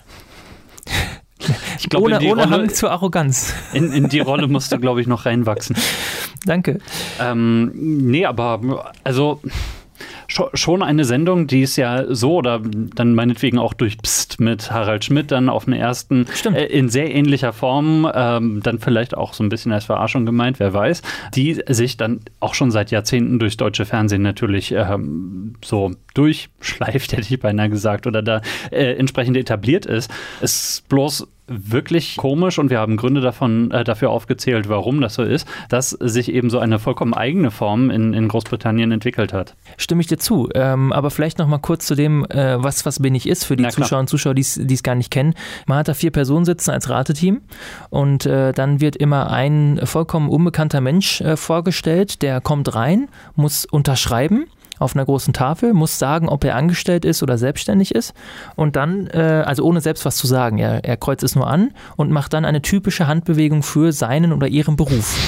Ja, äh, ein Klassiker, machen sie eine typische Handbewegung, war auch lange Zeit, glaube ich, so deutsches Kulturgut, dieser Satz. Ja. Und ähm, anhand dieser Infos musste das Rateteam dann, indem sie äh, Fragen stellten, rausbekommen, was dieser Mensch nun beruflich macht. Und äh, wenn sie aber zehnmal ein Nein auf ihre Fragen bekamen, dann hat der Kandidat gewonnen. Für jedes Nein gab es dann ins Schwein Fünf 5 Mark. D-Mark. Ja, für ein 5-Mark-Stück. Und äh, da. Heiermann. Was, was, wie heißt das? Ein Heiermann? Ein Heiermann heißt Nee, Moment, oder waren das zwei Mark? Das weiß ich nicht. Und unsere zahlreichen älteren Hörerinnen und Hörer werden uns darüber aufklären. Auf, kannst du den Ältestenrat ja ähm, als Vorsitzender einberufen, dann könnt ihr das nochmal klären. Und dann gab es eben ähm, immer auch am Anfang ja die Frage von Robert Lemke, der hat das Ganze eben nach Deutschland gebracht, war übrigens ein US-amerikanisches Format, What's My Line, Mhm. äh, das Original in den USA, und hat immer am Anfang gefragt, welches Schweinerl hätten es denn gern? Ja, Und denn da gab es verschiedene Farben an Sparschweinen zur Auswahl. Genau, und dann gab es eben jedes Mal, bei jeder falschen Antwort oder bei jedem Nein gab es dann dieses 5-Mark-Stück, den Heiermann, falls er so heißt, dann dort eingeworfen. Ja. Ein ganz simples, süßes Format. Das Originalteam, ich, ich kenne ja das Original nicht mit Robert mhm. Lemke, das war wirklich auch, um es mal ernst zu sagen, deutlich vor unserer Zeit. Ja. Also, wobei Lemke hat es noch bis 89 moderiert, da war ich ja auch schon auf der Welt, habe ich aber nie gesehen mit ihm. War also wirklich Kulturgut, das lief über 30 Jahre. Ja. Äh, Wahnsinn. Und, so viele ähm, Berufe musst du dir erstmal aus den Fingern ziehen. Auf jeden Fall, da gab es auch mal Promi-Gäste und sowas. Ja. Und das Rateteam, das Originale, das bestand aus Hans Sachs, das war ein Oberstaatsanwalt aus Nürnberg, aus Annette von Aretin, das war eine TV-Ansagerin, aus Guido Baumann, das war der Unterhaltungschef des Schweizer Fernsehens. Und ich habe mir dann auch schon angeguckt, also hätte mir das jemand, ich hätte gedacht, der ist Beerdiger oder sowas. Das passt, aber das ist äh, Humor an und für sich. Die Schweizer haben halt auch einen sehr speziell, sehr trockenen Humor. Mhm. Und Marianne Koch, Schauspielerin und Ärztin. Aber gerade dieser Oberstaatsanwalt ist mir so rausgesprungen, aber die waren, glaube ich, wirklich alle absolute Stars im mhm. Rahmen dieser Show. Wenn man sich da so zeitgenössische Berichte anguckt, den kan die, jeder kannte die. Mhm unglaublich. Ja, und dann gab es natürlich ein paar Neuauflagen und ich kannte dann eben als Kind von 2000 bis 2005 auf Kabel 1 äh, Björn Hergenschimpfs mhm. äh, Adaption. Und der hat nämlich immer dann gefragt, äh, welche Sau ganz genau. Ja, ja. das war doch, äh, also sehr einfallsreich. Also es gibt noch andere Beispiele. Genial daneben haben wir schon mal kurz, äh, kurz angedeutet. Ist ein tolles Beispiel, weil da eben auch alles improvisiert ist und nicht gescriptet wird. Und jetzt Vorschrift ist Vorschrift, habe ich dir heute Morgen gesagt. Ich habe noch nachgeguckt. Das ist eine ganz aktuelle Show. Die wird moderiert werden von Frank Rosin. Mhm. Kommt immer freitags, glaube ich. Ja. Ähm, und ist dann auch, glaube ich, ist eine Panel-Quiz-Show, wenn ich das richtig verstanden habe. Also es kommt also doch mal wieder was in den deutschen Panel-Markt äh, reingefuttert, reingeschossen wird da. Aber warum es jetzt am Ende äh, nicht klappt. Also ich kann es nur noch mal betonen, das ist so ähnlich wie bei der Late-Night-Show Besetzung. Hm. Panel-Shows stehen und fallen natürlich mit den Gästen ähm, und wahrscheinlich auch mit der Kultur, die man da erwartet. Und ich finde das, was die Briten machen, wirklich auch lustig. Das trifft so, das trifft so meinen Humor. Ja. Also ich bin offensichtlich dazu in der Lage, auch diese die Produktionsart zu ignorieren, beziehungsweise ich finde, sie unterstützt das Ganze auch noch, so die ganze, dieses ganze Hyperaktive und wir sind lustig und äh, wir wissen genau, was wir wollen. Ich finde das so straightforward und gut. Also ich mag sowas ganz, ganz toll. Und ich kann aber vielleicht jedem empfehlen, weil du auch gerade angedeutet hast, du kennst die Leute alle nicht. So ging es mir ja auch. Ja. Ich kann die, also woher soll man die kennen, wenn man nicht aus diesem Land kommt? Ja, gut. Und dann guckst du dir noch mehr Clips bei YouTube an. Du guckst, genau. Sowas. Ich würde immer anfangen, äh, und da gibt es wirklich mittlerweile ganz tolle, auch von den Sendern erstellte Compilations zu gucken. Gerade von 8 out of 10 Cats, äh, das Countdown, gibt es ganz viele Compilations. Einfach mal, die sind immer so neun Minuten lang. Einfach mal ein paar gucken. Wenn es den Nerv trifft, ist gut, wenn nicht, dann nicht. Mhm. Und es gibt alle Folgen von 8 out of 10 Cats, das Countdown, gibt es alle Folgen einmal auf YouTube und man kann die sich, glaube ich, auch auf äh, einer deutschen IP auf der Channel 4 Webseite angucken. Mhm. Gar kein Problem. Ich würde da wirklich mal reingucken. Ähm, da sind teilweise so geile Sachen, die Running Gags sitzen und wenn man die Leute mal ein bisschen kennt, kann ich nur empfehlen, dann ist man da drin und das ist dann wirklich wie, als würde man eine Sitcom gucken, die nie endet. Jetzt sind wir aber wieder beim ernüchternden Ergebnis gelandet. Tja, ist halt Geschmackssache. Aber Nein, das ist ja immer so, aber ich finde, wir haben schon ein bisschen die Unterschiede, das ist ja immer das Ziel, ja. warum das im Deutschen dann vielleicht sich nicht so durchsetzt, weil ich glaube, dass das tatsächlich kulturell bedingt, die Produktionsart passt nicht zu deutschen, zum deutschen TV-Markt. Der deutsche mhm. TV-Markt ist der größte in Europa, einer der größten der Welt. Ja. Was hier stattfindet, ist wirklich relevant. Hier fließen unglaubliche Werbegelder. Mhm. Äh, die öffentlich-rechtlichen sind so stark wie kein, in keinem anderen Land der Welt. Ja. Warum gibt es das hier nicht? Und das muss ja, also ich werfe das auch niemandem vor. Das ist was ganz Spezielles und ich mhm. glaube, es hat auch mit, dem, mit der Humorkultur zu tun, denn die Gags, die da teilweise kommen, die sind, äh, äh, auch wenn sie simpel sind, unvorstellbar. Also wenn Sean Locke, dieser Zyniker, ja. die haben sich irgendwie in einer Folge gestritten, ja, und dann sagt er, den, sagt er dem einen Typen so anlasslos, wenn du dich jetzt benimmst, dann spucke ich dir nicht ins Gesicht, wenn wir heute Abend Sex haben. Ja, einfach so. I want spit in your face when we have sex tonight. Und dann, Einfach so. Und dann sagt der andere ja, äh, ja, viel Glück ohne Spucke. Also so, so ein Dialog, ja, der kam aus nichts in, in dieser, in dieser Countdown-Situation, ja. Da, da stelle ich und, mir dann jetzt Guido Kanz und Eni ja, van der Maik Glockjes vor, wie genau, sie diesen also, Dialog dann durchführen, ja. also ich sage nicht, dass das der, der, Pinnacle of Good Humor ist oder so, auf gar keinen Fall, aber das trifft so genau meinen Geschmack. Ich glaub, dieses, du hättest auch nicht recht damit. aber dieses, dieses Absurde, also dieses Absurde, dieses Deplatzierte, ja. das mag ich ja so. Und äh, das, das hat, für diese Momente mhm. lohnt es sich, das zu gucken, meiner Meinung nach. Also äh, ich kann da wirklich nur mein, die Lanze verbrechen oder den Lanz auch gerne, wenn, wenn da jemand den Wunsch verspürt, äh, sich das wirklich anzugucken. Ich muss auch immer brechen, wenn ich Lanz sehe. Ja, okay. Ähm, Habe ich dich denn wenigstens ein bisschen, äh, also hast du es denn ganz bereut, dass du die Ausschnitte gucken musstest? Nein, es äh, ging dann schon. Einige äh, Gags sind dann natürlich schon lustig, äh, beziehungsweise ja, wenn man dann eben den Kontext dann auch noch weiter kennt, sprich die Rollen, die die Leute dann mit der Zeit dann eingenommen haben und so weiter, dann denke ich mal, ist das Ganze dann schon unterhaltsamer. Ich glaube aber trotzdem nicht, dass ich mich dem weiter so aussetzen werde, dass ich dann da reinwachse, das äh, dann äh, alles kennenzulernen. Aber da sind wir wieder bei Feld 1, sprich Geschmackssache. Und ähm, dafür habe ich genug anderes, was ich gucken kann. Unsere Rollenverteilung hat sich heute also auch nochmal verfestigt. Du bist der mit dem schlechten und ich bin der mit dem guten Geschmack. Das haben wir das auch noch geklärt. Gefällt mir. Äh, wir, wir wollen jetzt aber auch unser Format ja wieder äh, formatieren, denn mhm. wir haben ja eine Rubrik letztes Mal eingeführt und wir wollen sie auch diesmal fortsetzen. Guck mal, das zweite Mal, das ist schon eine Serie. Ja, zum Abschluss die Konsumempfehlung. Ja. Wir empfehlen euch Dinge, mediale Inhalte, wie auch immer, Formen, die wir für ja, konsumierbar halten mhm. und euch gerne ans Herz. Die, die nicht ganz scheiße sind. Die sind nicht ganz beschissen, ja. Die kann man sich mal geben. In diesem tristen Dasein, das man so führt, kann man sich dann mal damit ablenken. Mhm. Jakob, was hast du denn mitgebracht diesmal? Achso, ich fange wieder an. Achso, aber hast du letztes Mal schon angefangen? Soll ich anfangen? Ich, nö, nö, ich kann ruhig. Ja, dann bitte. Ja, okay. Ist mir ein bisschen peinlich, weil ich letztes Mal was vom Deutschlandfunk hatte und diesmal was vom Deutschlandfunk habe, aber äh, nein. Äh, Mr. Im, Hochkultur. Im, im äh, Lob äh, bin ich diesmal dann eben nicht ganz so überschwänglich. Die, ähm, Stichwort ist What Are You Talking About? Eins der Themen, äh, über die zuletzt eben sehr stark gesprochen wurde, ist die Meinungsfreiheit. War ja auch Spiegeltitel jetzt zum Beispiel, ich glaube, vergangene Woche. Ist alles sehr zeitaktuell, wenn, wenn ihr das in drei Jahren hört, aber bitteschön. Jedenfalls Meinungsfreiheit war äh, Ende Oktober und Anfang November sehr großes Thema in Deutschland. Unter anderem deswegen, weil dann zum Beispiel ähm, Christian Lindner äh, verwehrt wurde, an der Uni Hamburg äh, zu sprechen auf Einladung der Jungliberalen und andere Geschichten. Bernd Lucke hat seinen, seinen äh, Professorposten nicht mehr. Und äh, solche Geschichten spielen da dann eben sehr stark rein, ähm, dass dann eben gesagt wurde, wir haben hier ja überhaupt keine richtige Meinungsfreiheit im Land und, und so weiter. Und das ist eher eine äh, Geschichte, über die sich dann eben sehr stark medial dann auch äh, unterhalten wurde. Und äh, da haben in ihrem Politik-Podcast die äh, Redakteure beim Deutschlandfunk sich eben auch darüber austauschen wollen. Und das ist meine Hörempfehlung diesmal vom 25. 20. Oktober 2019, äh, der Politik-Podcast vom Deutschlandfunk mit dem Titel Meinungsfreiheit, Diskursgrenzen, Political Correctness. Und ich glaube, ursprünglich wollten sie nur über Meinungsfreiheit sprechen, aber der eine der Redakteure, nämlich äh, Sebastian Engelbrecht, der hat es sehr schnell auf das Thema Political Correctness gebracht, weil er sagt, die Political Correctness schränkt die Meinungsfreiheit ein. Was ich erstmal für ausgemachten Blödsinn halte. Ähm, sein, sein Beispiel ist dann, äh, also ihr könnt es auch immer noch hinterher hören, selbst wenn ich jetzt darüber rede. Sein Beispiel ist der Satz, du arbeitest ja wie ein Kümmeltürke. Was seiner Meinung nach, also man, man darf sich nicht, seiner Meinung nach, darf man sich nicht zu sehr über dieses schlimme Wort äh, dann äh, aufregen, weil die Grundaussage ja positiv gemeint ist. Es ist ja ein Lob, dass man arbeitet wie ein Kümmeltürke. Offenbar ist das ein Lob.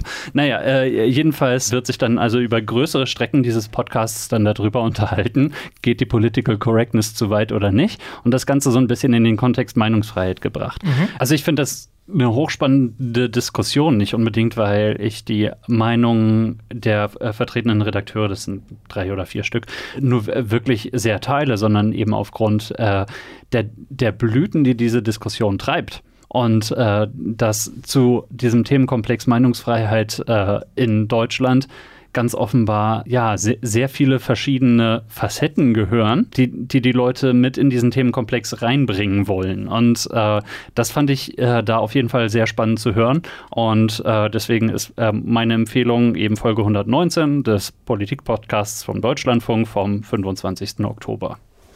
Vielen Dank dafür. Und ich schäme mich jetzt wieder, weil während du wirklich Hochkultur äh, hochträgst und anbringst, begebe ich mich wieder in popkulturelle Kellerräume. Guck mal, jetzt haben wir unsere Rollen verfestigt, die du gesagt hast. Ja, ich äh, empfehle jetzt keine bestimmte Folge, sondern einfach nur ein Format. Und es wird vielleicht, viele, viele werden es vielleicht schon kennen, aber ich habe die Erfahrung gemacht, dass es im deutschsprachigen Raum relativ unbekannt ist. Es geht um. Äh, britische Panel-Shows. es geht um britische Panel-Shows. Ich kann euch das nur empfehlen. äh, da gibt es auch eine Folge, gibt es einen Podcast, der ist unter Medien. Und wenn ihr da Folge 9 hört, äh, hört den mal zu. Da gibt es den einen Typen, der hat so viel Ahnung. Das ist so meta. Das ist so Kilometer. Nein, ich spreche von Red Letter Media. Wenn ihr es überhaupt kennt, kennen die meisten es durch die sehr bekannt gewordenen, 2008 sehr bekannt gewordenen Star Wars Reviews von sogenannten oder von der Kunstfigur Mr. Plinkett. Red Letter Media, das sind im Prinzip. Ähm, ich ziehe Gesichter, ich kenne es gar nicht. Zwei, drei Leute, Mike und Jay, Jay und Rich und Jack und noch ein paar andere mit dabei, aber Mike und Jay haben das damals mit gegründet oder Mike alleine ist also eine kleine Produktionsfirma. 2004 haben die sich gegründet und äh, haben früher noch eine eigene Webseite gehabt und sind eben bei YouTube seit einigen Jahren mit dabei und die sind äh, eben bekannt geworden, weil die selber auch so ein bisschen B-Movie-mäßig was produzieren, so ein bisschen wie der Angry Video Game Nerd mit mhm. Cinema Sacker und sowas, die aber vor allem Bekanntheit erlangt haben durch ihre Reviews und äh, Mr. Plinkett ist eben nur so eine Kunstfigur, die haben aber eine Serie oder eine Reihe, die kann ich jedem empfehlen, die heißt Half in the Back. Da geht es darum, dass die ähm, wirklich größere Kinofilme ähm, in regelmäßigen Abständen, also aktuelle Filme, reviewen. Mhm. Und ich finde, wie die es machen, ist unglaublich angenehm. Die nehmen sich einfach Zeit. Da gibt es auch nicht, gibt's keine blöden Punkte. Da müssen wir vielleicht mal so mal drüber sprechen. Diese ganze Review-Landschaft, äh, Review-Journalismus und alles muss mit Punkten und Wertungen versehen werden. Mhm. Die reden einfach nur drüber. Und äh, ich muss auch sagen, dieser, dieser Review-Gesellschaft gebe ich also höchstens drei von fünf. Ja, äh, fünf von sieben mit Reis oder so. und die ähm, sitzen also nur dort und haben so eine kleine Story immer drumherum geschickt. Also die, die spielen da immer so Mitarbeiter von einem VHS-Reparaturshop, ähm, mhm. die ihren einzigen Kunden äh, hinhalten, damit sie überhaupt noch einen Kunden haben. Äh, das ist so nur der Rahmen. Da gibt es also manchmal so eine kleine Vorgeschichte, gerade bei den Älteren. Und dann sitzen die da teilweise 30, teilweise 60 Minuten und reden über den Film. Mhm. Die einzigen Bilder, die man sieht, sind Ausschnitte aus Trailern, mehr nicht. Mhm. Und äh, das ist wirklich gut. Und das ist auch so ein Beispiel, ich stimme auch nicht mit allem überein, aber das hilft auch manchmal dabei. Ähm, das ist ja so das große Problem, dass die meisten Leute ja Reviews mehr so als ähm, Bestätigung ihrer eigenen Meinung gucken ja. äh, und nicht, weil sie wirklich wissen wollen, was, was, sagt mir, was sagen mir diese Leute. Und Reviews in meinen Augen funktionieren nur dann, wenn du jemandem über längere Zeit folgst und den Geschmack dieser Person kennen und schätzen gelernt hast. Oh ja. Dann kann man einschätzen, was heißt das. Also sowas wie Videospielmagazine, Filmmagazine sind vollkommen überholt, mhm. wenn man die Autoren nicht kennt. Ja. Äh, vollkommener Bullshit. Äh, man kann es nicht objektivieren, bis, also bis zu einem gewissen Grad natürlich schon. Und die kennt man, also die lernt man sehr schnell kennen. Man weiß ziemlich genau, wie sind auch da die Rollen. Die stimmen auch häufig in, untereinander überein. Da ist jetzt nicht der Konflikt das Spannende, sondern einfach, wie sie es erklären. Die haben einen tollen Ansatz. Das mhm. ist immer spannend. Man hört dem gerne zu. Deswegen meine Empfehlung, wenn ihr mal eine entspannte, entschleunigte äh, Review-Kultur kennenlernen wollt, dann guckt euch Red Letter Medias Inhalte an. Kann ich nur empfehlen. Du hast mich gerade auf meine Konsumempfehlung vom nächsten Mal gebracht. Aber äh, sehr gut, ich habe es mir jetzt erstmal aufgeschrieben. Ich danke dir für diesen Tipp. Ich habe noch niemals davon gehört. Äh, insofern werde ich es mir tatsächlich mal anschauen. Das freut mich sehr. Achso, Moment, wo finde ich das? Bei YouTube? Bei YouTube, Red, Red, Red Letter Media, also ah. roter ah, Brief ist aber oder nicht roter bei YouTube Red, oder? Nein, nicht, dass ich wüsste. Alles auch kostenlos. Sie haben auch einen Patreon-Account, wenn man sie unterstützen möchte, aber ansonsten tolle, toller Channel. Mhm. So, das jetzt dazu. Jetzt sind wir auch wirklich am Ende angelangt. Es ist, Unserer ich, kürzesten Folge. oh Gott, es tut mir so leid. Aber es war ein wichtiges Thema. Es lag ja. mir auf den Herzen. Ich hoffe, ihr habt es euch angehört. Ich bin auch sehr gespannt. Wir schauen ja, oder ich schaue ja immer kurz auf die Statistik bei Spotify. Mhm. Letztes Mal war es wieder so: Folge geht hoch, sofort ein Subscriber verloren. Ja, das ist bei uns eine ganze Menge. Einer. Und, äh, aber in den, letzten, in den letzten Wochen sind wieder einige dazugekommen. Und ich glaube, es liegt wirklich Guck mal, so wird einer dann immer weniger im Verhältnis. Das stimmt. Und ja. ich glaube, das liegt daran, dass äh, das liegt wirklich an einer True Crime Folge. Und deswegen haben wir heute über True Crime British Panel Shows gesprochen oder sowas. Ja? Wir wissen immer noch nicht, wie wir ja. die Folge nennen. Mir wird schon eine Idee kommen. Ihr, ja, wenn ihr es jetzt hört, wisst, ihr habt es ja schon mitbekommen. Vielen Dank fürs Zuhören. Wenn ihr uns wirklich was sagen wollt zu den Show, Vorschläge schicken, was auch immer oder einen Titelsong, dann schreibt uns einfach einen Kommentar unter ostviertel.ms. Das ist unsere Seite. Da findet ihr bei Podcasts unter Medien wieder. Schreibt uns auch eine Mail von mir aus an äh, info.ostviertel.ms. Egal, wir sind äh, irgendwie erreichbar für euch oder kommt ins Bürgerhaus Bennohaus in Münster. Irgendwie. Wir, wir achten da schon drauf. Alles klar, wir danken euch sehr. Schönen Abend euch noch. Wie viele hören uns ja zum Einschlafen? Wenn ihr jetzt schon schlaft, dann Gute Träume. Gute Träume. Dann vielleicht machen wir bald noch einen ASMR-Podcast oder sowas. Rrr. Schlaf gut. Oh Gott, bevor du jetzt zu schmatzen anfängst, machen wir echt den Deckel drauf. Ciao. Tschüssi.